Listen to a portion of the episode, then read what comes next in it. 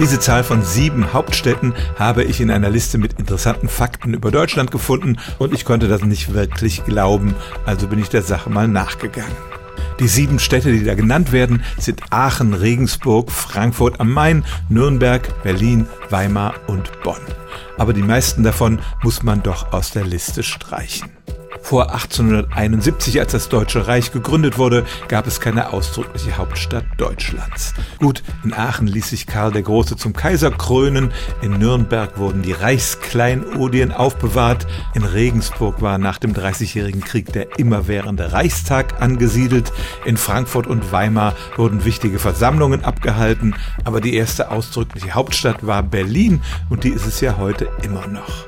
Dazwischen gab es dann noch Bonn als Hauptstadt der Bundesrepublik und wenn man Ostberlin als die Hauptstadt der DDR separat zählt, dann kommt man auf drei deutsche Hauptstädte, aber das war's dann schon. Es gab viele wichtige Städte in der deutschen Geschichte, aber dass es sieben Hauptstädte gegeben hätte, die Behauptung muss man dann doch zurückweisen. Stellen auch Sie Ihre alltäglichste Frage unter stimmtz.radio1.de.